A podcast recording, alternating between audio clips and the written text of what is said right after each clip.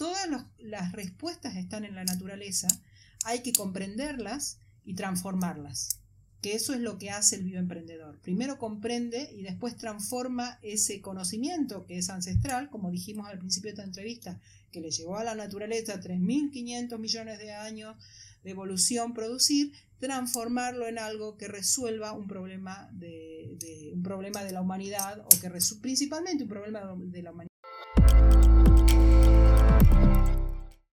Hola, ¿qué tal amigos? Bienvenidos a un episodio más del podcast Bienprendiendo. Mi nombre es Héctor Garza y como siempre estoy muy contento de presentarles lo mejor del emprendimiento científico de Latinoamérica. El día de hoy contamos con la participación de una emprendedora cuyo trabajo de investigación se centra en la identificación de organismos extremófilos y su aprovechamiento para aplicaciones biotecnológicas. Pero antes de iniciar, te recuerdo seguirnos en redes sociales, en todas nos encuentras como arroba bienprendiendo. Si estás escuchando este episodio en Spotify, corre a nuestro canal de YouTube, suscríbete y disfruta de cada entrevista que tenemos del podcast en video. Y ahora sí, ya estamos listos, comenzamos.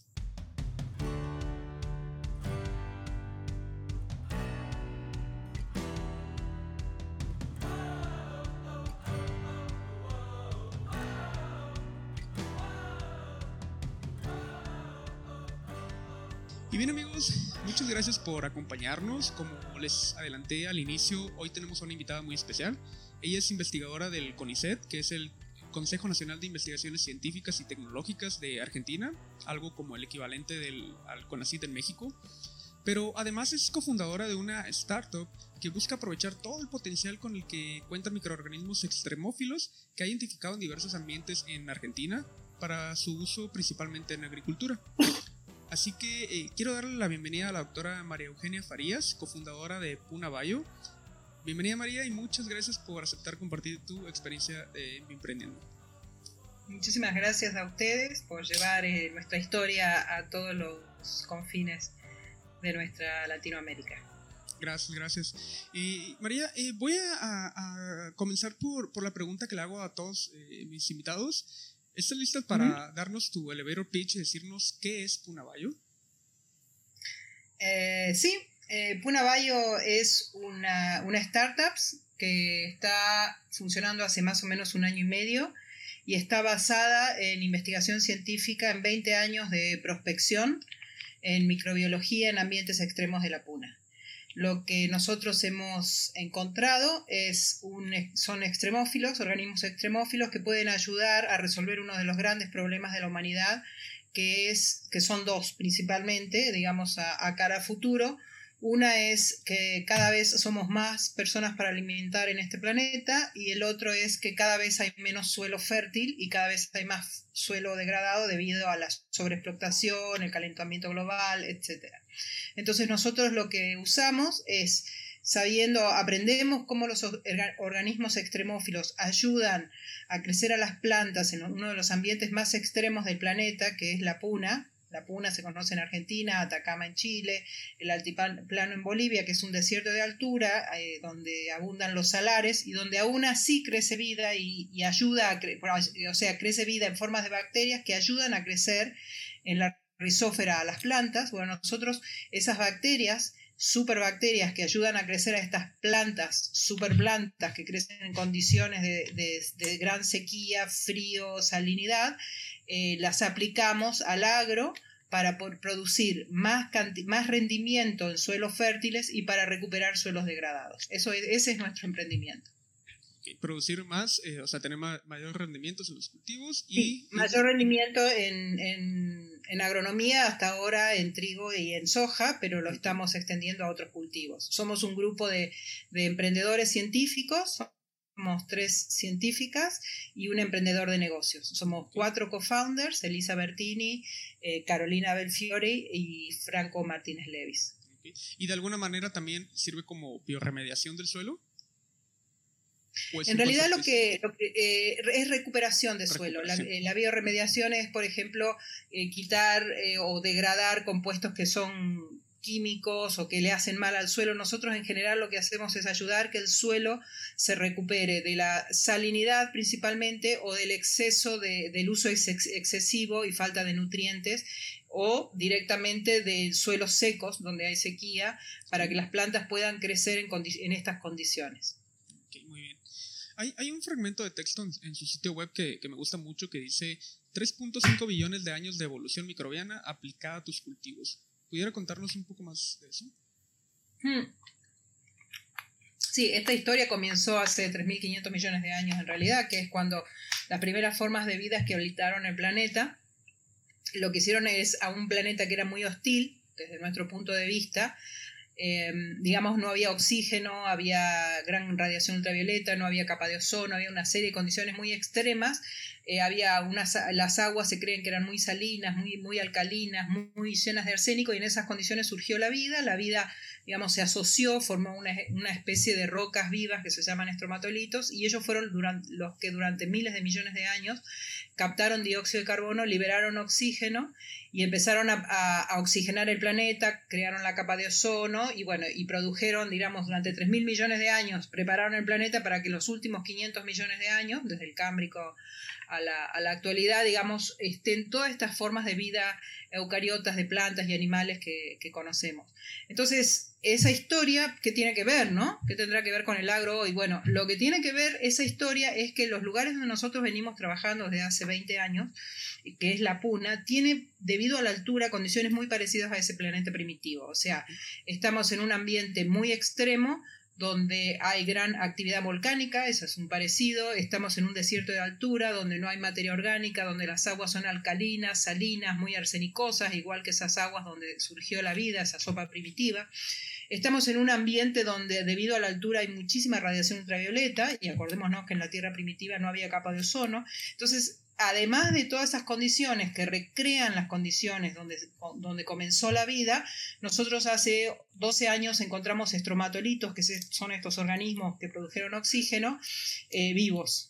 Entonces, lo que en realidad encontramos es como, como una ventana en el tiempo donde poder ver o estudiar e interpretar cómo comenzó la vida en el planeta. A partir de esos estudios, que fueron mucho de ciencia básica, de hecho, yo soy una microbióloga de ciencia básica que hago desde microbiología hasta geología, ¿no? para entender el, el contexto de ahí del conocimiento básico surge esta posibilidad de aplicación de comprender a estos organismos extremófilos y por eso decimos 3.500 millones de años de evolución aplicados a tu cultivo, porque en, estas, en, estos ambientes donde nosotros hemos aislado nuestros organismos se dan las condiciones de la, de la tierra primitiva y además hemos estudiado, y tenemos muchas publicaciones científicas que, que lo respaldan, que las condiciones en las que se manejan los extremófilos usan mecanismos que son muy, muy, muy, muy antiguos, o sea, que pertenecen a estos, a, estos organismos primitivos que habitaron el planeta. Muy bien. ¿Y cuáles son las, principales aplicaciones eh, biotecnológicas de los estromatolitos? Eh, en realidad, las, lo que hacen los estromatolitos, a ver si vamos a hacer un poquito de abrir mucho la cabeza, o sea, lo que hacen los estromatolitos es reciclar, reciclar los componentes, volverlos de inorgánicos a orgánicos. El dióxido de carbono es una, molécula de carbono que es inorgánica y los estromatolitos o la transforman en, materia orgánica, una glucosa, por ejemplo, en materia orgánica, o la pueden transformar en carbonato de calcio. O sea, los estromatolitos son desde ese comienzo de la vida en el planeta los que reciclaron todos los componentes, ¿no? De la vida principalmente los elementos del fósforo, el nitrógeno, el azufre, el oxígeno, el hidrógeno, son todos los que reciclaron y lo vienen haciendo desde hace 3.500 millones de años. Y lo vienen haciendo en las condiciones más extremas. ¿sí? Y entonces nosotros eh, lo que hicimos fue estas, estos mecanismos ancestrales, aplicarlos a que hoy eh, se pueda ayudar a los cultivos a crecer en condiciones extremas. Porque las plantas necesitan de, crecen con el agua, con la luz, como todos sabemos, pero aparte necesitan alrededor de la raíz un microecosistema que se llama rizófera, que está formada por, por, bacterias que le ayudan a captar los nutrientes esenciales, que son principalmente nitrógeno, eh, fósforo, eh, azufre, etc. Entonces, eh, en condiciones extremas, estas bacterias no las pueden soportar, pero nuestros extremófilos sí. Y esa es la base de nuestra tecnología. Por eso el, concepto de agricultura regenerativa. Exactamente. Nosotros estamos usando, usando a los remediadores del planeta, eh, a los que prepararon la vida del planeta, lo estamos aplicando a los cultivos, para remediar el suelo y para recuperar el suelo eh, de, la degradación.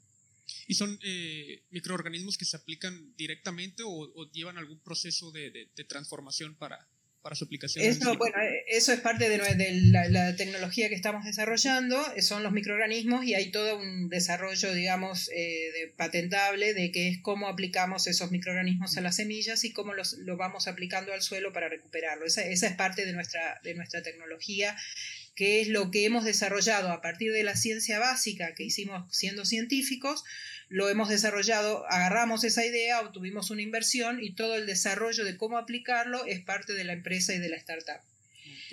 ¿Y lo aplican eh, por igual a todo tipo de cultivo o, va a depender de los eh, requerimientos de, ah. de, cada uno? Hasta ahora hemos probado en semillas, eh, seeds, tenemos Biopuna Seed, o sea, solo semillas. Hemos probado en, en, maíz, en trigo y en poroto. Eh, y en soja. Ahora nuestro principal cultivo es en soja y es en, el que hasta ahora hemos hecho más experimentos a campo y hemos obtenido los mejores rendimientos. Y detrás de todo este trabajo de, investigación y de emprendimiento hay también eh, un gran trabajo social que están realizando en, en Puna Bayo es con las eh, comunidades nativas de, la región de la Puna. Este, ¿Pudiera platicarnos un poco más de, de lo que Sí, esto, esto, viene, esto viene principalmente de una forma de trabajar científica. O sea, yo cuando, cuando era, soy, sigo siendo científica, pero cuando era científica de ciencias básicas, jamás me imaginé que iba a terminar siendo bioemprendedora.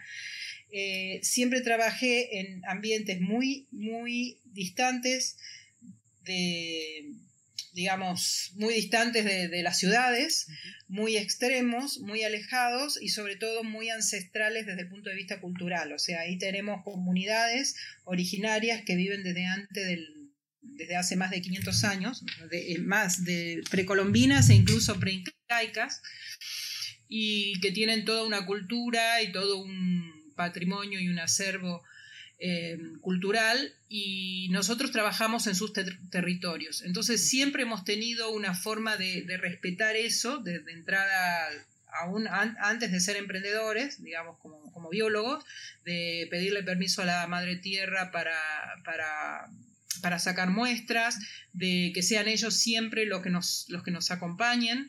Eh, cuando se hizo el descubrimiento de los estromatolitos vivos en toda esta zona, ellos fueron los primeros en enterarse y comprendieron lo que significa y ellos están muy involucrados en su protección. Y ahora, en el momento en que nos volvimos bioemprendedores, en el cual ese conocimiento y esa biodiversidad que, pertenece a estas comunidades o a esta provincia, en este caso es la provincia de Catamarca, eh, forma parte de, eh, digamos, tiene un valor económico porque tiene toda la potencialidad de volverse, de tener, de ser patentable y de producir, y de producir beneficios económicos. Entonces, a través de Nagoya, eh, parte de esta, de esta producción de, de, dinero, ¿no? de regalías, es compartida con la provincia y o las comunidades eh, dueñas de esta biodiversidad. De esta forma se produce un mecanismo, eh, una, sinergia positiva en la cual proteger la biodiversidad no es solo desde el punto de vista ambiental, desde el punto de vista del paisaje, desde el punto de vista del, patrimonio de la biodiversidad, sino que también puede producir beneficios. Y lo, que es más interesante en este, en este contexto es que nosotros para, para producir esta biotecnología con un gramo de, por supuesto, muchísimo conocimiento, eso es lo principal, pero con un gramo de tierra hemos obtenido esta tecnología, o sea, no necesitamos volver a, muestrear el lugar, entonces no tiene impacto ambiental como lo podría tener este, la minería o otro tipo de, emprendimientos. Bueno, pero lo que sí llega a tener es un gran impacto positivo, pues este. Es un impacto positivo. Por eso digo, nosotros la imagínate la biodiversidad de, de microbios con dos o tres eh, gramos podés obtener, miles de millones de bacterias de las cuales este, se pueden obtener estos mecanismos. Ahora, bacterias hay en todos lados, la puna es inmensa, el mayor valor de esto es cómo hicimos, de dónde sacamos estas bacterias y, qué elegimos para, para, usar estas bacterias. Y eso sí se basa en el conocimiento y en ciencia básica. Muchos años de estudio de ciencia básica. Y, eso a su vez los ha llevado también a declarar a los microorganismos como patrimonio genético, que es parte también de este impacto positivo. Sí, eh, lo, digamos, ya, ya contando un poco la historia previa a, lo que fue la fundación de, de, esta de Punabayo, eh, cuando nosotros empezamos a trabajar en, en la Puna, la, la, Puna era conocida o era importante por, la, por los principalmente, o sea, se conocían las plantas y los animales. Siempre en un estudio de impacto ambiental para una empresa siempre son las plantas, los animales, la arqueología, el paisaje, pero hasta ahora nunca se había tenido en cuenta a los microbios como parte importante del ecosistema. Ese fue nuestro mayor aporte al conocimiento y nuestro, nuestro mayor aporte a la, a la, sustentabilidad del medio ambiente, porque los microbios son la base de todas las cadenas alimenticias, son los recicladores de los nutrientes y más en estos ambientes extremos. Entonces, eh, a partir de, de, nuestro descubrimiento y de la divulgación científica, porque se hizo muchísimo, o sea, acá hay 10 años de divulgación científica a todos los niveles, desde las escuelas, al gobierno, a las comunidades. A partir de esto se logró que las líneas de base y los estudios de impacto ambiental de los proyectos que se lleven en, estos, en estos lugares, eh, tanto en Chile como en Argentina, incorporen a los ecosistemas microbianos como parte de, de, la, de, sus líneas de base. O sea, hay que proteger también a las, salven a las bacterias, ¿no? Y en esto, lo que es la, divulgación científica, uno puede decir, bueno, salven a las ballenas y todo el mundo ve a las ballenas y siente empatía por las ballenas o por los osos polares, pero si yo digo salven las bacterias, nadie las, las ve. Entonces hace falta mucha divulgación científica y hace falta explicar mucho para que tenga, para que esto, para que tenga sentido y para poder llegar a esto, a salven a las bacterias. Y realmente en algunos lugares hemos logrado salvarlas y, las, y estamos activamente trabajando con las comunidades, los gobiernos e incluso con las mismas empresas mineras para proteger estos ecosistemas. Sí, la, gran importancia de la, de la, divulgación, ¿no? Y esa, esa labor que, que tienen los, los, científicos de comunicar este, la ciencia para, para todas las personas, porque, por ejemplo, si hablamos de bacterias, normalmente las personas eh, los, las ven como microorganismos malos, ¿no? Claro, sí, no, la mayoría son buenos. De hecho, estamos aquí gracias a las bacterias. En realidad, la historia esta tiene, tiene todos los condimentos, o sea, desde el punto de vista científico, bueno, es fácil buscar en internet todas las publicaciones, pero también este, desde el punto de vista de divulgación científica, desde el punto de vista de protección del ambiente, desde el punto de vista de, contacto con las comunidades y involucrar a las comunidades en su protección. Y ahora, lo último, digamos, el último, la última etapa que ocurrió este año y medio, que era, como diría, lo, lo que faltaba, y lo que más orgulloso me pone es poder cerrar este círculo y que esa protección de lugar, o sea, protección y uso de la biodiversidad de, lugar a un emprendimiento biotecnológico que a la vez va a volver en, forma de regalías y a la vez va a ayudar al planeta a la sustentabilidad. No, no, estamos hablando solamente de que, la, de que somos socios de, la, de las provincias que tienen la biodiversidad ¿no? como empresa, sino que también eh, podemos llevar un una gran solución a uno de los grandes desafíos que enfrenta la humanidad para las próximas décadas. Y esos eh, pues son de los impactos que debería estar eh, causando la ciencia en realidad, ¿no? Por ejemplo, un... bueno, eso es... sí. No, dígame. No, no, es lo que pasa cuando la ciencia sale de, de las publicaciones científicas llega a la sociedad y da el paso a las aplicaciones. Y ese, y ese paso entre ser un científico, eh, donde, donde es evaluado por, en, mi caso, o sea, yo ya estoy eh, bastante avanzada en la carrera, donde uno es evaluado por la, por la ciencia que produce en publicaciones científicas o en proyectos que dirige. Bueno, también eh, eh, no es solo quedarse en eso, sino ir más allá y de ese conocimiento transformarlo en aplicaciones biotecnológicas y en aplicaciones que den respuesta a la sociedad y a los grandes problemas que tiene la humanidad. Efectivamente. Y precisamente un, un, aspecto que llega a suceder, por ejemplo, aquí en, en México, eh, que, con, con el CONACYT en particular, es que este, esta institución prácticamente prohíbe a los investigadores formar parte de, empresas, ¿no? Así lo veo yo, porque realmente no es una prohibición tal cual, pero digamos que no es como recomendado y mucho menos incentivado el emprendimiento en, ciencia.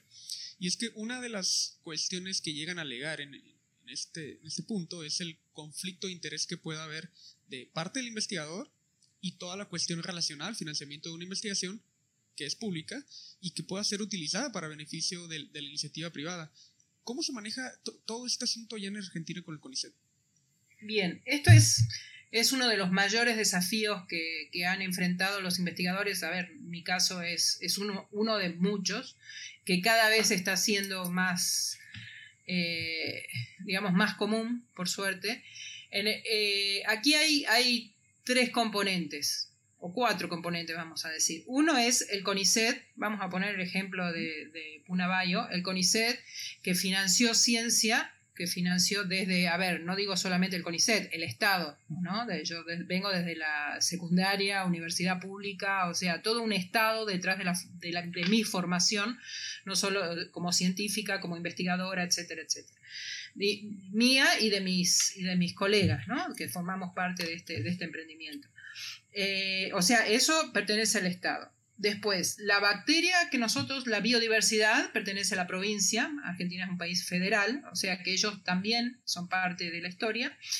Y después tenemos a la parte eh, privada, a los, a los digamos, inversores, un grupo de inversores que en vez de, acá en Argentina está muy, es muy común que la gente compre dólares, compre dólares y los guarde debajo de la, de la almohada, porque tenemos una, una, economía bastante complicada, entonces la mejor forma de ahorrar es guardando dinero. Voy a hacer un ejemplo muy, muy claro, ¿no? Eh, entonces, cualquier argentino tiene dinero, lo guarda, eh, compra dólares, dentro de dos meses aumenta, etcétera, y eso es todo el ahorro. Bueno, esos dólares en vez de guardarlos debajo de la almohada, estos inversores se los dan a emprendimientos científicos. ¿Qué ocurre con ese dinero?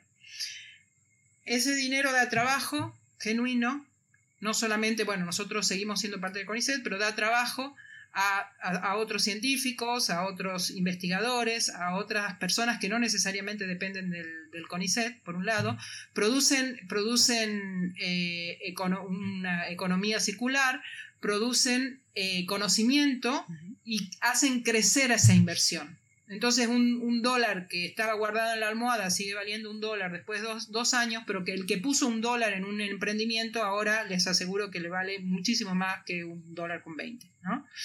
Entonces eso por un lado. Entonces estamos hablando de estos cuatro actores y en, este caso Argentina tiene una, una política de apoyar estos emprendimientos. El CONICET sigue siendo socio nuestro, la provincia de Catamarca sigue siendo nuestro socio en un porcentaje de las regalías, en un porcentaje que permita que parte de, esto, de, digamos, en el caso de que haya beneficios económicos, vuelva otra vez al CONICET o a, la, y a las provincias, pero aparte que nos dé lugar a poder crecer y a que otros inversores quieran poner su dinero en vez de guardarlo en, el banco o o abajo de la almohada en hacer crecer esta, esta empresa, ¿no?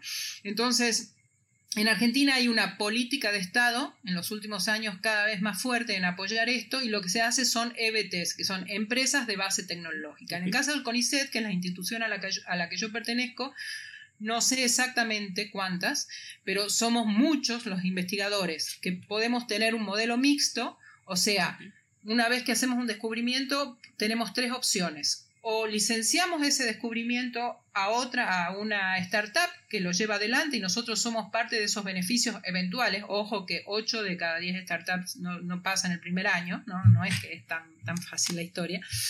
Este, o puede el investigador ser eh, mixto, o sea, estar en la empresa y estar en el CONICET 50-50, o el investigador puede renunciar al CONICET y volverse empresario.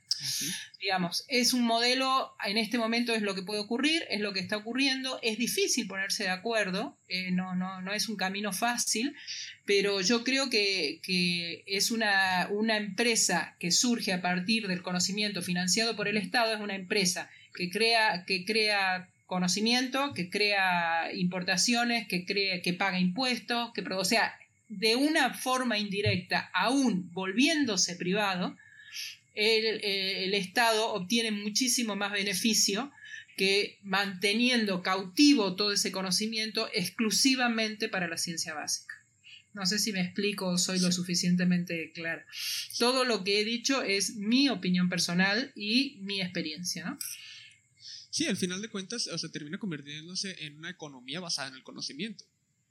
Exactamente, en Argentina acaba de salir una ley, que es la ley de economía del conocimiento, que incentiva este tipo de, de, este tipo de emprendimientos. Y yo creo que es una de las, puede ser una de las grandes eh, soluciones a los problemas, no ya estoy hablando de Argentina, pero también de, de Latinoamérica, ya que tenemos eh, una, lo más importante, que es una, unos recursos humanos y una capacidad humana muy, muy grande y que se arregla con, este, porque estamos acostumbrados, con con muy poco, Y que encuentra soluciones de forma, de forma muy práctica, ¿no? Nosotros en este momento hemos sido invitados en Indivayo parte del, de, Capu, de, perdón, Capura, eh, de Punabayo está en Indivayo, en Estados Unidos, en San Francisco, otra parte está aquí en, en Argentina, eh, y estamos trabajando digamos, en, en, en, ambos lugares y estamos tratando de obtener inversión en Estados Unidos, pero también inversión nacional.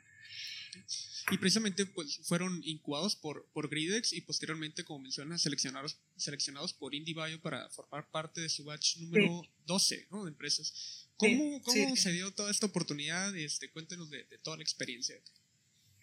Em, bueno, nosotros eh, lo, lo, de, lo de Gridex ocurrió, nos, no, ocurrió, digamos, durante la pandemia fue, yo hablo siempre de transformación, de hecho tengo una charla TEDx de eso, de transformaciones, porque en la pandemia, o sea, nos transformamos todos mucho, bueno, parte de la, la, transformación que tuvimos es esto, volvernos emprendedores, incubándonos en Gridex, nuestro proyecto fue seleccionado, y, comenzamos a hacer, o sea, esto ya es parte del contar un poco la historia de la, de la, empresa, ¿no? Nosotros nos incubamos durante el año 2020 por Zoom, aprendimos, yo no sabía ni decir la palabra entrepreneur en, inglés, o sea, emprendedor o qué es un venture capital o un nada, no sabíamos nada, somos científicos básicos, ¿no? Y nuestro emprendedor de negocios eh, Franco tuvo que aprender de ciencia, de microbios, de, agronomía, de extremófilos, y ahora si lo escuchas hablar no sabes si es el emprendedor de negocio o el científico, ¿no? Eh, al revés no ocurre, ¿no? Yo, yo, sí se nota que no soy emprendedor de negocio. Pero mm, eh, ocurrió que nos incubamos en, ese año, obtuvimos la inversión a fin de en noviembre, en agosto nos avisaron que, eh, que teníamos la inversión y teníamos que hacer nuestra primera campaña, estábamos en plena pandemia, no teníamos laboratorios y nosotros en, acá en Argentina en octubre, entre octubre y, diciembre es la, primera siembra de, soja. Y nosotros nuestra, nuestro, el dinero era para la prueba de concepto de que lo que habíamos visto en el laboratorio que nuestros extremófilos estimulaban el crecimiento de las plantas de soja que habían llegado a esto nada más, eso llevarlo directamente a campo. Y lo hicimos en un mes y medio, eh, pudimos sembrar tenemos miles de anécdotas, ¿no? Desde, desde, cultivar en una dama juana y buscar cualquier laboratorio, porque estaban todos los laboratorios cerrados, pedir, pedir laboratorios y usarlos de noche, alquilar de cualquier... Hemos producido nuestros inoculantes en, en el Hermeyers,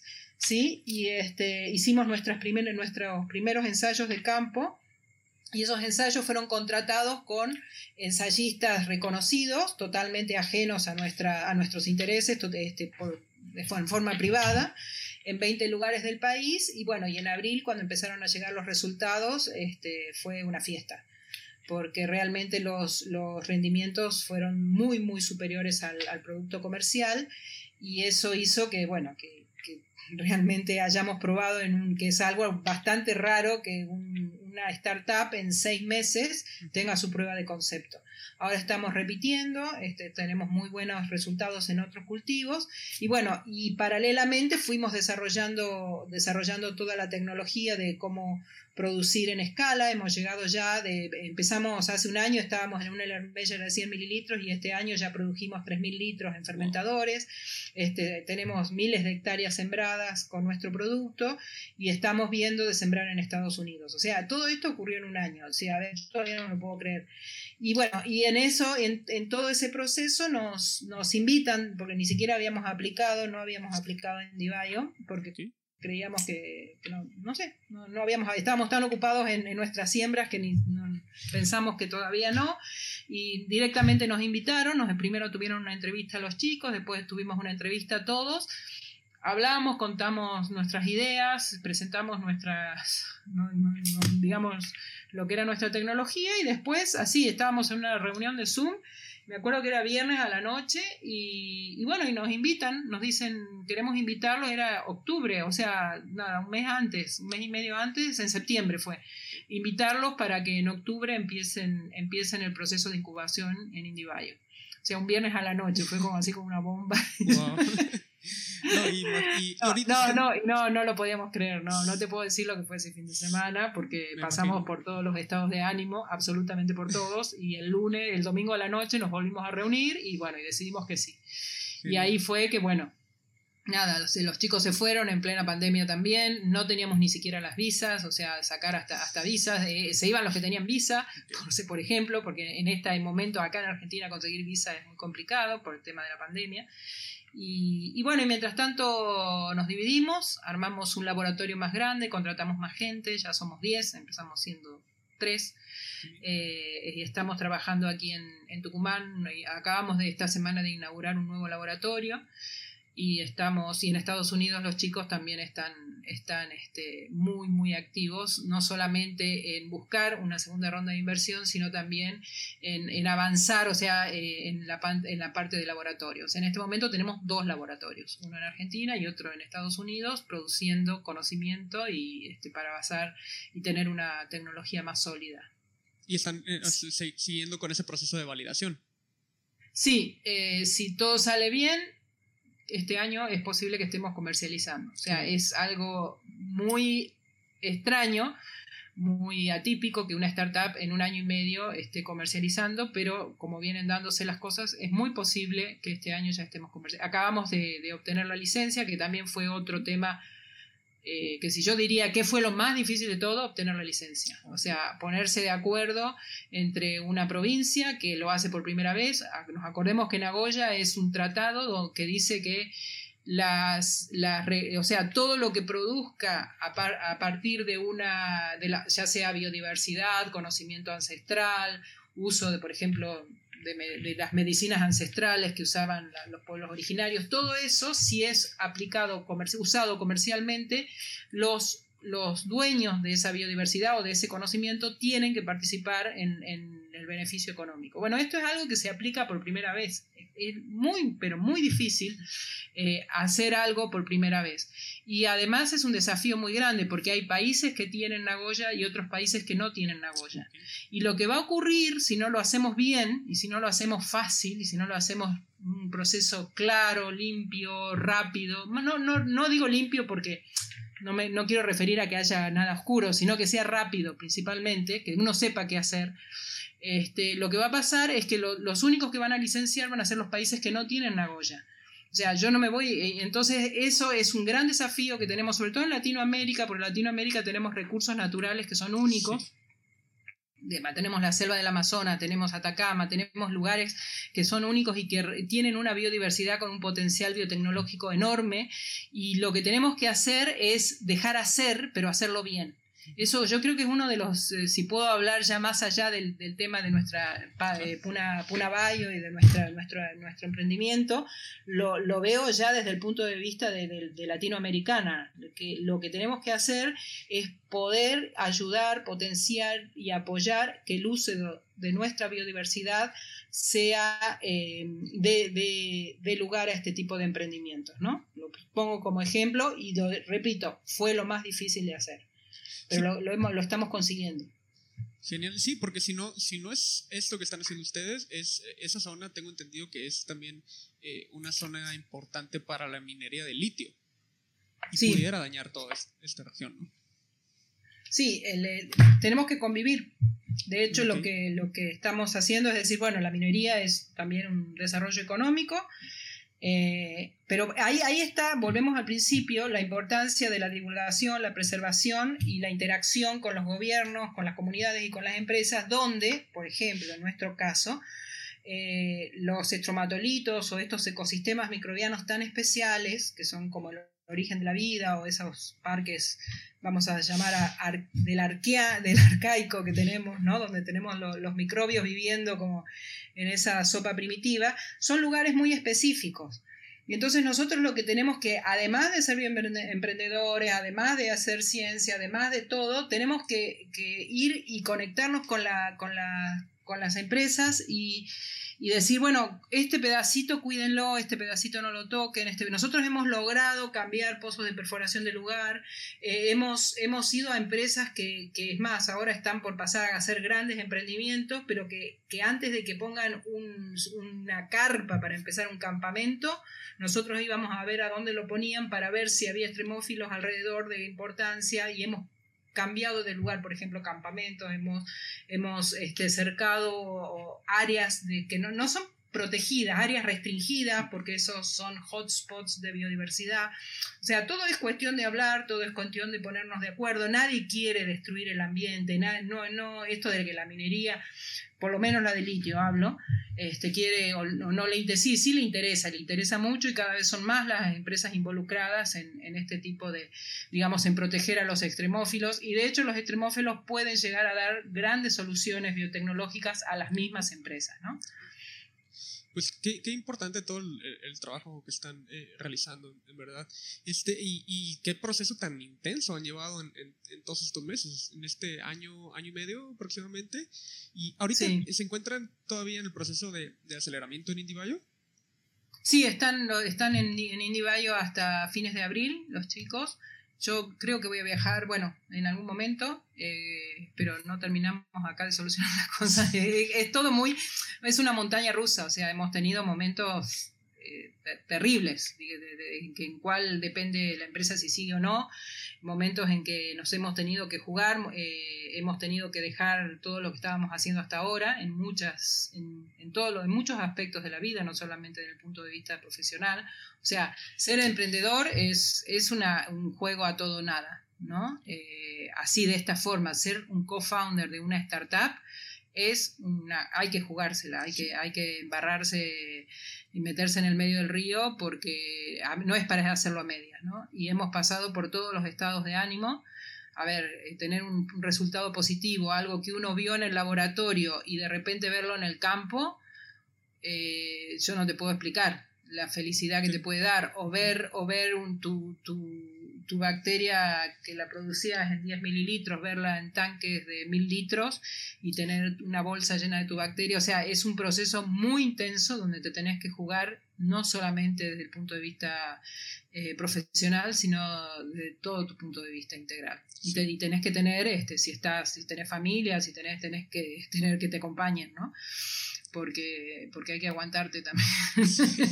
Sí, imagino, ¿no? Y qué, y qué orgullo poder, ver todos estos resultados. Y precisamente durante, todo este proceso eh, intenso, porque así, así tenía que ser, tenían que hacer su validación en el menor eh, tiempo posible, pues han tenido que hablar con, con, con usuarios, con, con, clientes potenciales para, para hacer esta validación, me imagino. Este, Sí, eh, la validación comenzó primero, o sea, eh, y eso sí, yo tengo que, decir, primero hay que ir a los organismos reguladores, o sea, cualquier prueba de concepto hay que hacerlo de acuerdo a cómo lo vamos a presentar en un organismo regulador, porque vos podés tener los mejores resultados, pero si no hiciste como tu organismo regulador de tu país o, del lugar donde quieras aplicar tu, tu tecnología te lo pide, no te sirve de nada. Entonces, ahí fue, por ejemplo, doy el ejemplo de lo nuestro, nosotros tenemos aquí en Argentina, tenemos que aprobar SENASA, que es quien nos va a habilitar para vender. Antes de plantar una semilla, antes de contratar a, digamos, a un ingeniero agrónomo, antes tuvimos que ir a ver qué era lo que necesitábamos para validar. Y lo que necesitábamos para validar eran ponele, me acuerdo, no sé si 5 o 10, creo que 5 experimentos en distintos puntos del país, nosotros hicimos 20 y contratamos a los mejores, a los mejores, digamos, eh, agrónomos, ensayistas de, Argentina y, tuvimos que hacer todo en nada, en medio de la pandemia, es más, ni siquiera se podía ir de una provincia a otra para, en ese momento, me acuerdo, este, y hubo, hubo que hacerlo así, digamos, rápidamente, porque gracias a eso ahora tenemos estos resultados. Si no, ahora estaríamos recién haciendo, o sea, un año después, las primeras pruebas de concepto. Y, ahora estamos a punto de sembrar en Estados Unidos, ¿no? Miramos la diferencia. Y en la prueba, el primer año fue 20 lugares en todo el país, funcionó bien y ahora no solamente repetimos, porque hay que repetir tres campañas, sino que además ya con otras empresas, digamos, comerciales, estamos haciendo pruebas de miles de hectáreas ya para, para, para hacer en muchísima más gran escala eh, la prueba de concepto. Y a la, vez, a la vez también conocer las necesidades del productor, ¿no? Obviamente, por supuesto. Aparte, hay que pensar también, y en eso también si esto es para inspirar, a ver, yo soy bióloga, eh, Carolina y Elisa son biotecnólogas, que somos la parte científica, y, no teníamos ningún agrónomo en el, en el grupo. Y esto es eh, un emprendimiento para agronomía. Nosotros somos, decíamos, somos agrónomas de Google. O sea, tuvimos, obviamente que lo primero que hicimos fue contratar un agrónomo, pero tuvimos que aprender muchísimas cosas, porque nosotros, es más, a ver, te doy una anécdota que, que es muy graciosa. Cuando recién empezamos con esta idea, a ver, yo, yo estoy a cargo de un laboratorio bastante grande, con muchas líneas de investigación, y, esta fue una, línea de investigación que se abrió hace cinco años de nada, de ver la puna, de ver las plantas y de volver y decir, che, Caro, ¿qué te parece si, si vemos, si empezamos, o sea, como a, hacer este, travesuras, ¿no? Científicas, digámosle, pruebitas de concepto. Y, este, y la primera vez que, hicimos nuestra, nuestra prueba en soja, fuimos al supermercado y compramos unas, una bolsa de soja no nos crecía nada y decíamos qué porquería nuestra bacteria. Y resulta que no, que, que no sabíamos que la bolsa de soja que vendés en el supermercado no sirve para, cultivar, sirve para comer. O sea, hasta eso tan simple no lo sabíamos y cometimos todos los errores que, que, se pueden cometer en esas etapas, porque éramos, éramos, ya somos más otra cosa, pero en ese momento éramos exclusivamente microbiólogas y biólogas moleculares. Así que mira, mira esas transformaciones. Y uno se tiene que dejar transformar uno no se tiene que quedar en lo que, en lo que es y en lo que sabe. Lo que sabe es la base. Es más, muchas veces hasta tiene que desarmar lo que sabe para volver a aprender otra vez. Y ese es el gran desafío, que es lo que, lo que más, más cambios te produce y más, eh, digamos, satisfacción te produce es haber vuelto a reconstruir todo lo que vos sabías, todo lo que vos eras, todos los conceptos que tenías y ver que funciona. Y esto se aplica también para muchas otras cosas de la vida, pero bueno, eso ya es otra historia. Efectivamente, ¿no? Y qué, genial, ¿no? Y eh, doctora, ahora hemos llegado pues, a esta sección donde ya hablamos de un poco más de, la historia de cómo nace Puna Bayo, que antes eh, se llamaba Capur. Y este, ¿cómo, ¿cómo nace esta idea de hay que emprender y luego, o sea, aplicar a, a, Gridex? ¿Cómo, ¿Cómo fue todo este proceso? Em, a ver, yo, yo el tema de emprender es, eh, uno es o no, yo después me di cuenta que yo había sido emprendedora muchas veces en otras cosas, eh, pero, pero en realidad eh, identificarse a uno mismo como emprendedor, sobre todo cuando uno es científico, hace falta ayuda, primero, que es lo que hizo Gridex con nosotros, eh, eso fue, digamos, el toque de la varita mágica, el, que una aceleradora, que yo no sabía ni lo que era una aceleradora, eh, te diga, trae tu idea, ¿no? Entonces vos digas, bueno, pero mi idea la probé en un laboratorio con macetas de, vasitos de yogur, nada más, no, te da miedo, el, científico prueba algo 80 veces antes de llevarlo o de publicarlo, y de repente, este eh, te, dicen trae tu idea y trae tu grupo. Y eso fue lo que pasó, digamos, nosotros, yo había, eh, llegué a Gridex por otra experiencia también que terminó siendo patentable, que es otra startup que se llama Casper Bio, que desarrolla kits de detección.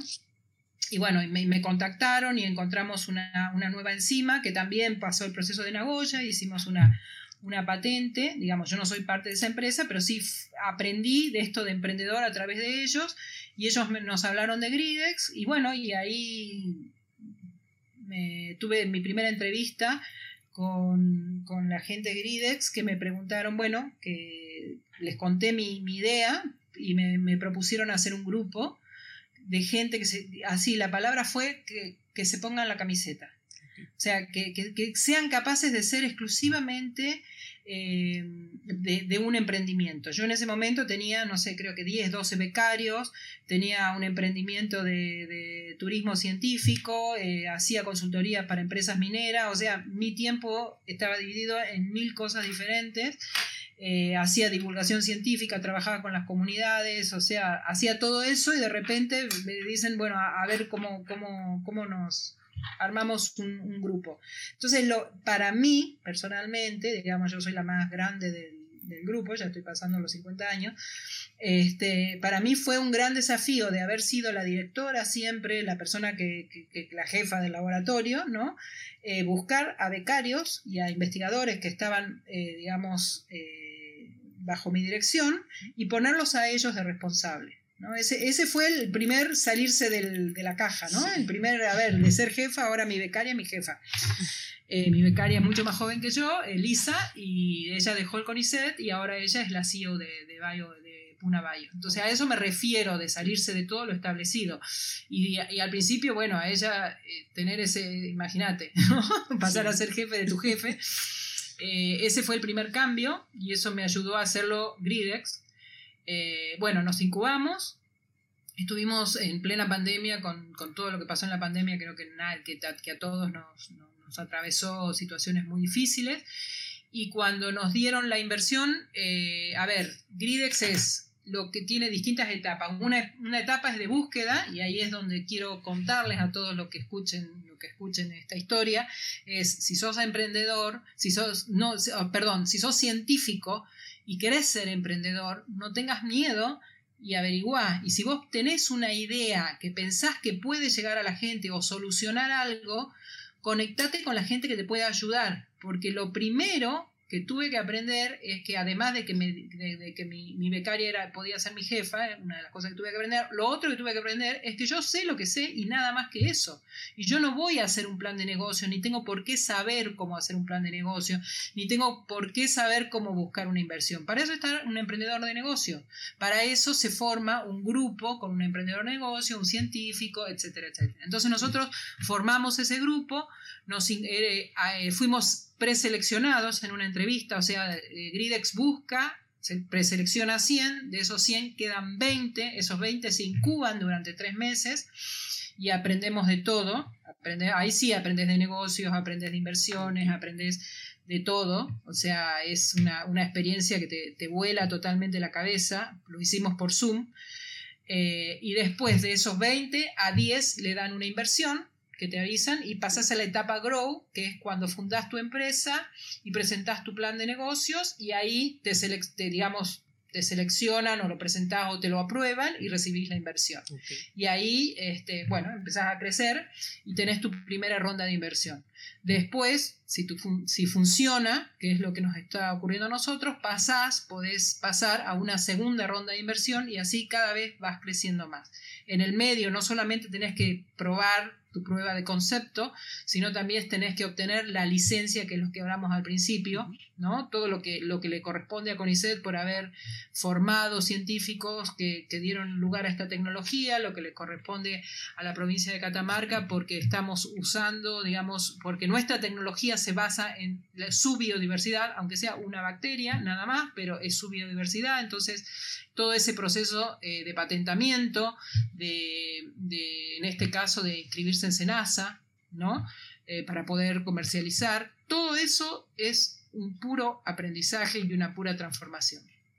Excelente, sí es. Y, en aquel entonces este, ya se imaginaba que sus investigaciones podían ser la base para la creación de un emprendimiento. No, nunca me imaginé. Ah, lo intenté varias veces, me fue muy mal y nunca me imaginé que fuera posible. Sí, te puedo decir que hice muchas aplicaciones, pero no de esta forma. O sea, siempre desde, desde, el, desde el CONICET. El CONICET tiene un modelo que, creo que es muy beneficioso, que es que a los investigadores nos permiten eh, trabajar en la actividad privada, por supuesto, este, bajo ciertas normas. Por ejemplo, te doy un ejemplo, haciendo consultoría. O sea, yo he hecho consultoría en Chile, he hecho consultoría para empresas mineras, para gobiernos, para ONGs. Entonces, eh, la empresa, eh, cualquier empresa puede contratar un investigador del CONICET a través del CONICET y este, eso sí tuve muchísima experiencia haciendo eso. De hecho, llegó un momento en que la ciencia se alimentaba de lo que producía, de lo que producían las, en las asesorías, en una, había una sinergia positiva, porque nosotros hacíamos investigación para las empresas, pero eso también era la base del conocimiento que generábamos para tesis doctorales o para, por supuesto, todo acordado. ¿no? Entonces, emprendedora en ese sentido, sí, sí, siempre fui, hice también un, un este, emprendimiento de turismo científico, no se llamaba la RUT, se llama todavía, lo que pasa es que después en la pandemia cerré, aparte ahora ya, ya no soy más, este, eh, ahora soy, eh, estoy en, Punabayo, pero era la ruta del origen de la vida, por ejemplo, entonces era mostrar los lugares donde habíamos encontrado ese, este ambiente parecido al origen de la vida, ir a visitar los volcanes y todo eso, o sea, todo este tipo de emprendimientos eh, sí los llevé siempre o, tuvo, estuvieron en, digamos, en mi forma personal de ser. Lo que no tenía o nunca me imaginé es lo que está ocurriendo ahora. O sea, yo hasta el día de hoy y, este, todavía no, puedo creer todo lo que está pasando y con la rapidez que está pasando, ¿no? También conlleva una serie de renuncias, porque ahora este, mi, dedicación, digamos, es cada vez mayor al emprendimiento y, y, es lo que, lo que se requiere, como les dije, hay que mojarse los pies y hay que jugarse muchísimo para este tipo de cosas, ¿no? Sí, no, y así, y así son los científicos, ¿no? Todos inquietos, siempre buscando, buscando hacer algo, siempre. Sí. Y, algo que me gustaría resaltar precisamente es la importancia de la investigación básica, porque al final de cuentas este emprendimiento nace de, de investigaciones en ciencia básica, eh, pero ahí ya se involucran otras cosas, ¿no? De, de, cómo, trasciende esa investigación para llevar a una aplicación, cómo te das cuenta de ese potencial que tienen esos microorganismos y sobre todo el, poderlo ah, dirigir hacia la agricultura y, no a otras industrias. ¿Cómo te das cuenta de ese potencial? Eh, en realidad yo creo que siempre estamos, y bueno, yo he sido, eh, evalúo muchos proyectos en el CONICET, evalúo muchas, y siempre, siempre se habla, y es una cosa un poco este, paradójica, eh, siempre se habla, o en el, no sé, 60% de los proyectos que uno lee, a la aplicación biotecnológica, la aplicación, y esa aplicación biotecnológica casi nunca llega. ¿Por qué? Porque no sabemos los científicos salir de la parte, de la parte científica, de la parte de la publicación, a ir a un, a un emprendimiento. Y a la vez, si lo queremos hacer, que, era lo, que es lo, lo, lo si lo queremos hacer, lo vemos tan difícil al camino, o sea, obtener el licenciamiento, ponernos de acuerdo, conseguir la inversión, eh, que el CONICET nos deje, que esto, o sea, es como que, es como algo muy, muy, muy difícil, lo vemos como muy difícil. Y ahora, eh, no voy a decir que en, esto, en este año y medio miles de veces dije qué estoy haciendo aquí, ¿no? Varias veces, este, digamos, tuve, tuve unas buenas crisis, pero ahora lo veo posible, lo hemos conseguido, lo estamos consiguiendo. Entonces, eh, yo creo que si a nosotros nos va bien, como a otros también otras, otras startups de Gridex y de otras incubadoras, nos empieza a ir bien, en realidad cada vez eh, se va a ver el beneficio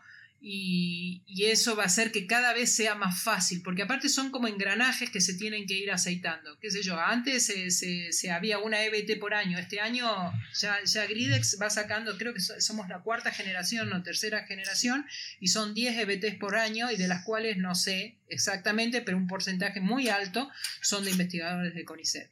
Entonces, este, este mecanismo tiene que ser cada vez más aceitado, más fácil, y esto va a dar va a ayudar muchísimo que, a que pase, pase lo que está pasando. Y de hecho, eh, a muchos, muchas startups que surgieron en esta generación de Gridex me llamaron, me preguntaron cuando sí, pero nosotros tenemos, y, nada, y es contar y explicar y contar la historia, es que, que, no, no, tenemos nada especial, nosotros nos jugamos, fuimos Fuimos muy valientes, eso sí, y tuvimos una buena, buenas ideas. Ahora, lo que vos me decís del tema de la ciencia básica, sí es muy importante. O sea, no es... Eh, en mi caso, por ejemplo, la tecnología viene pura y exclusivamente de, y esto no es muy científico lo que voy a decir, pero es lo que yo siento, de, amar y de comprender la naturaleza.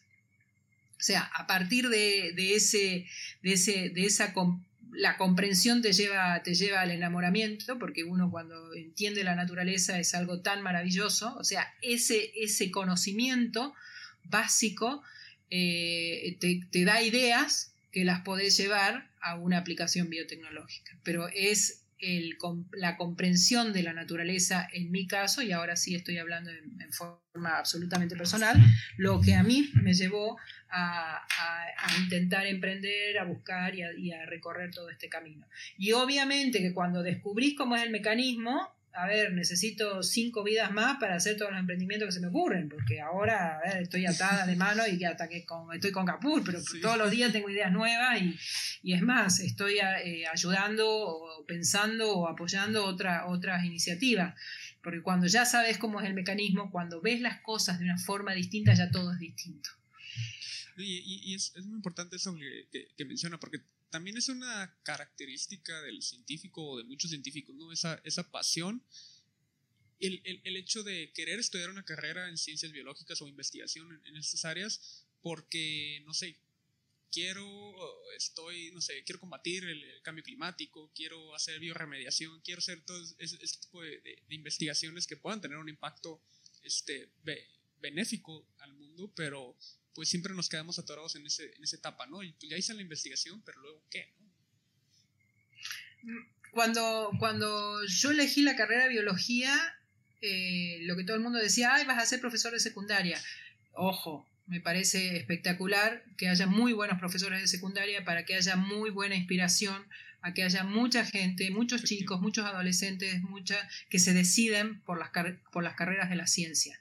Porque las ciencias, o sea, así como, como la informática fue la, gran revolución de, de, las últimas décadas, la biotecnología lo va a ser de las próximas, y si el planeta sobrevive, va a ser gracias a la biotecnología. O sea, tenemos que buscar la forma de producir en forma más sustentable, tenemos que buscar la forma de dejar de liberar tanto, tanto eh, carbono a la atmósfera, de, parar el, calentamiento global, de buscar energía que sea menos contaminante, de alimentar a una población cada vez mayor, de producir en suelos que cada vez, en cada vez menos suelo, en proteger la biodiversidad. Mira la cantidad de desafíos que tenemos. Y esos, no, esos desafíos no los van a resolver ni los influencers de, ni los influencers, ni los raperos, ni los jugadores de fútbol, con perdón de, que respeto mucho todo lo que hacen. Pero, a ver, sin estos, y en la pandemia estuvo clarísimo, o sea, estamos, estamos pasando una ola de, la, tercera ola espantosa y si no fuese por la ciencia, eh, muchos de los que estamos no estaríamos. ¿no? Entonces, eh, se necesitan más gente que se dedique a ciencias de todas las ramas y, la posibilidad de que sigamos habitando este planeta o de que eventualmente podamos eh, habitar otros, que también es un desafío que yo creo que se va a venir en los, próximos, siglos, no sé, décadas, siglos, este, depende de que haya más gente estudiando ciencia. Y ahí va desde el que divulga, el que cuenta, el profesor de la secundaria, el profesor de la primaria y el científico que en vez de, además de publicar, cuenta, explica, no solamente este, publica para sus con, este, digamos, eh, para sus pares en inglés, sino que también va a hablar en las escuelas o produce cuentos o produce rutas de, turismo científico o lo que sea menester. ¿no? Eh, aquí estamos todos en el mismo barco. Así es. Sí, y estamos... científicos. Así es. Y estamos viviendo una, revolución bio, definitivamente. Y sí, yo creo que también eh, mucho acelerado también por, por, la pandemia. Sí. Totalmente.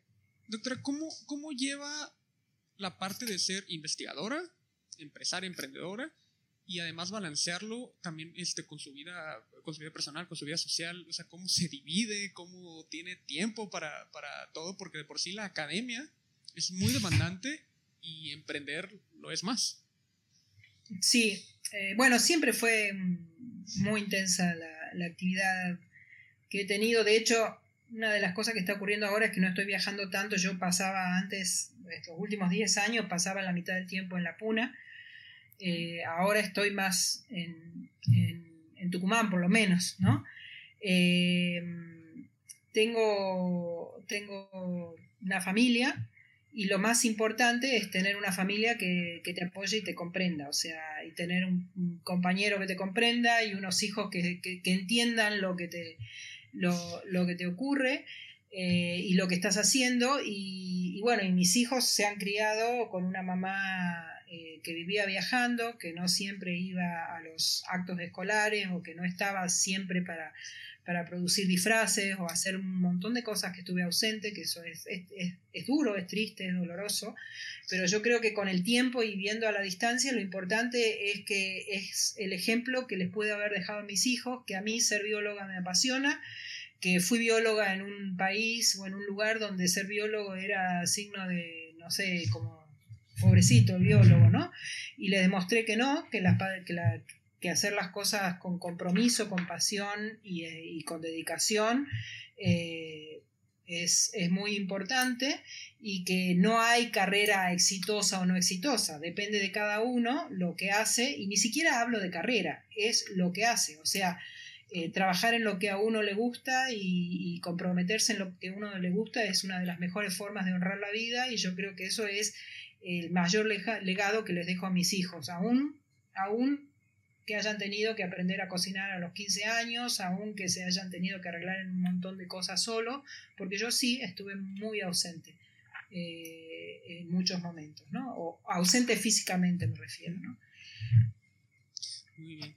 Y bueno, ya estamos llegando este, casi al, final de esta entrevista. Eh, me gustaría preguntarle quién es un emprendedor o emprendedora latinoamericana que deba entrevistar en el podcast y por qué. ¿Cómo? Perdón. No entendí la... Ah, ¿Quién es un emprendedor o emprendedora latinoamericana que debo entrevistar en este podcast y por qué? ¿El próximo? Ajá. ¿Alguien que usted recomiende que diga, ah, deberías entrevistar a, a esta persona? Ay, bueno, yo te diría a mi CEO, pero bueno, no vamos a seguir hablando de a mi becaria que se volvió mi jefa, estaría bueno Elisa, Elisa Bertini. Pero ¿a quién? Ay, esta pregunta me agarra, me agarra este a una emprendedor o emprendedora latinoamericana. Y bueno, a mí los que me inspiraron fueron los de Casper, que es eh, que hacen edición eh, que hacen eh, detección de, virus con CRISPRs. ellos empezaron, hicieron el mismo proceso que nosotros y fueron los que, los que me inspiraron a, hacer esto en su momento, ya lo, ya lo mencioné. Y, y entonces, bueno, del grupo de Casper, Federico Bonet, Pereira Bonet, ahí está, me acordé. Me acuerdo el nombre de las bacterias, pero las personas no. Eh, Federico Pereira Bonet, este, yo te diría, te recomendaría que, sea el próximo científico que, sea parte de este podcast, que también tiene muchas cosas muy lindas para, contar y su historia es fascinante. Genial, genial. Sí, sí, sí, los, he seguido y sí me, encantaría tenerlos aquí también como, como invitados.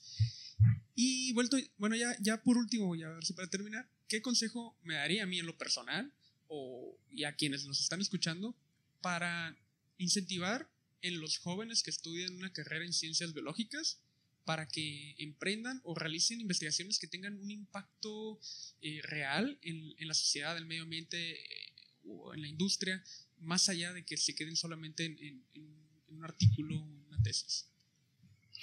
Eh, primero quiero decir que no está mal hacer ciencia y artículo y quedarse en eso, porque necesitamos de todos. Lo que pasa es que no todos, eh, que todos estemos haciendo eso es, en donde se desperdician los recursos, ¿no?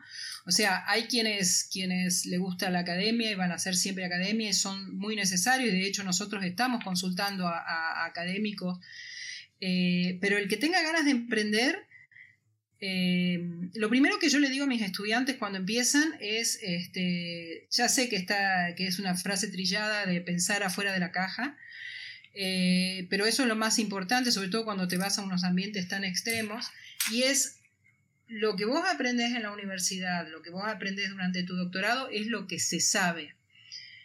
Pero principalmente en la universidad es lo que se sabe. Cuando vos iniciás el doctorado o vas, empezás a hacer, eh, a recorrer tu, camino, ya sea como científico o como emprendedor científico, vos tenés que pensar en lo que no se sabe.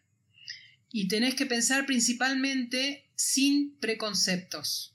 O sea, tenés que salirte absolutamente de los límites. Nosotros nuestra, nuestra, nuestra este, utopía, esa, esa palabra me encanta, utopía era hacer crecer la soja en las salinas.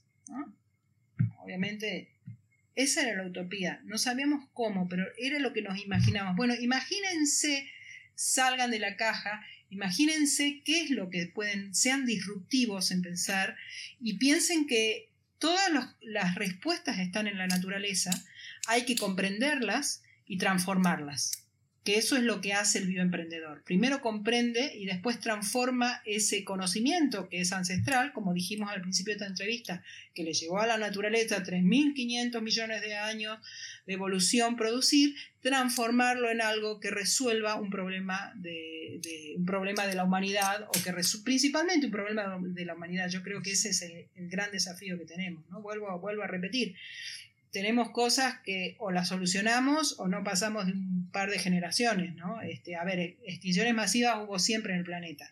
La última fue la de los dinosaurios y nosotros estamos eh, empujando a la próxima. Entonces necesitamos muchos científicos, mucha biotecnología y mucho compromiso para detener esto que, nosotros mismos hemos, creado, ¿no?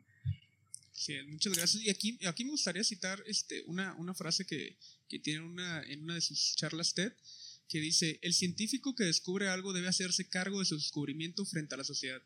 Me gustó muchísimo. Sí, eso es cuando, cuando encontramos los estromatolitos por primera vez, nadie sabía ni qué era un estromatolito, ni y en una zona aparte donde se estaba extrayendo agua, donde una zona donde la destrucción eh, inminente de estos ecosistemas no era por mal, este, por por no cuidar el medio ambiente, era por puro desconocimiento. Y ahí era la responsabilidad. O, le hacía entender a todo el mundo la importancia que eso tenía o eso se perdía. Y entonces ahí es cuando la vida personal de uno, cuando los límites personales dejan de existir y uno entiende que, que tuvo la posibilidad de entender eso y que tiene, por lo tanto, la responsabilidad en mi caso, de protegerlo. Y lo que sí nunca me esperé es que además tenga la probabilidad de, gracias a haberlo protegido, poder eh, hacer un desarrollo biotecnológico y volverme emprendedora científica. Eso sí, no, no, nunca me lo imaginé. Genial, genial. Sí, tenemos ese, deber moral, me gusta decirlo. Sí. Pues muy bien, doctora, pues hemos llegado ya al, al, final de esta entrevista. Le agradezco muchísimo por el gran valor que nos acaba de aportar. Estoy seguro que también va a ser una gran inspiración para muchos jóvenes investigadores cuyo objetivo es causar un impacto en el mundo. Sí, no, y los jóvenes les queda, les va, les va a quedar una gran responsabilidad. Les queda una enorme responsabilidad. No pierdan, no pierdan el tiempo. Es, no pierdan el tiempo, porque se va rápido. ¿eh? No pierdan el tiempo. Muchísimas gracias. Y bien amigos, es todo por hoy. Les recuerdo seguirnos en redes sociales, compartir nuestro contenido, ver las, entrevistas en YouTube, suscribirse al canal y así eh, podrán estar pendientes de cada actualización de nuestro podcast, cursos y otras actividades que realizamos. Yo me despido por el día de hoy. Nos vemos en el siguiente episodio del podcast de Emprendiendo. Hasta pronto.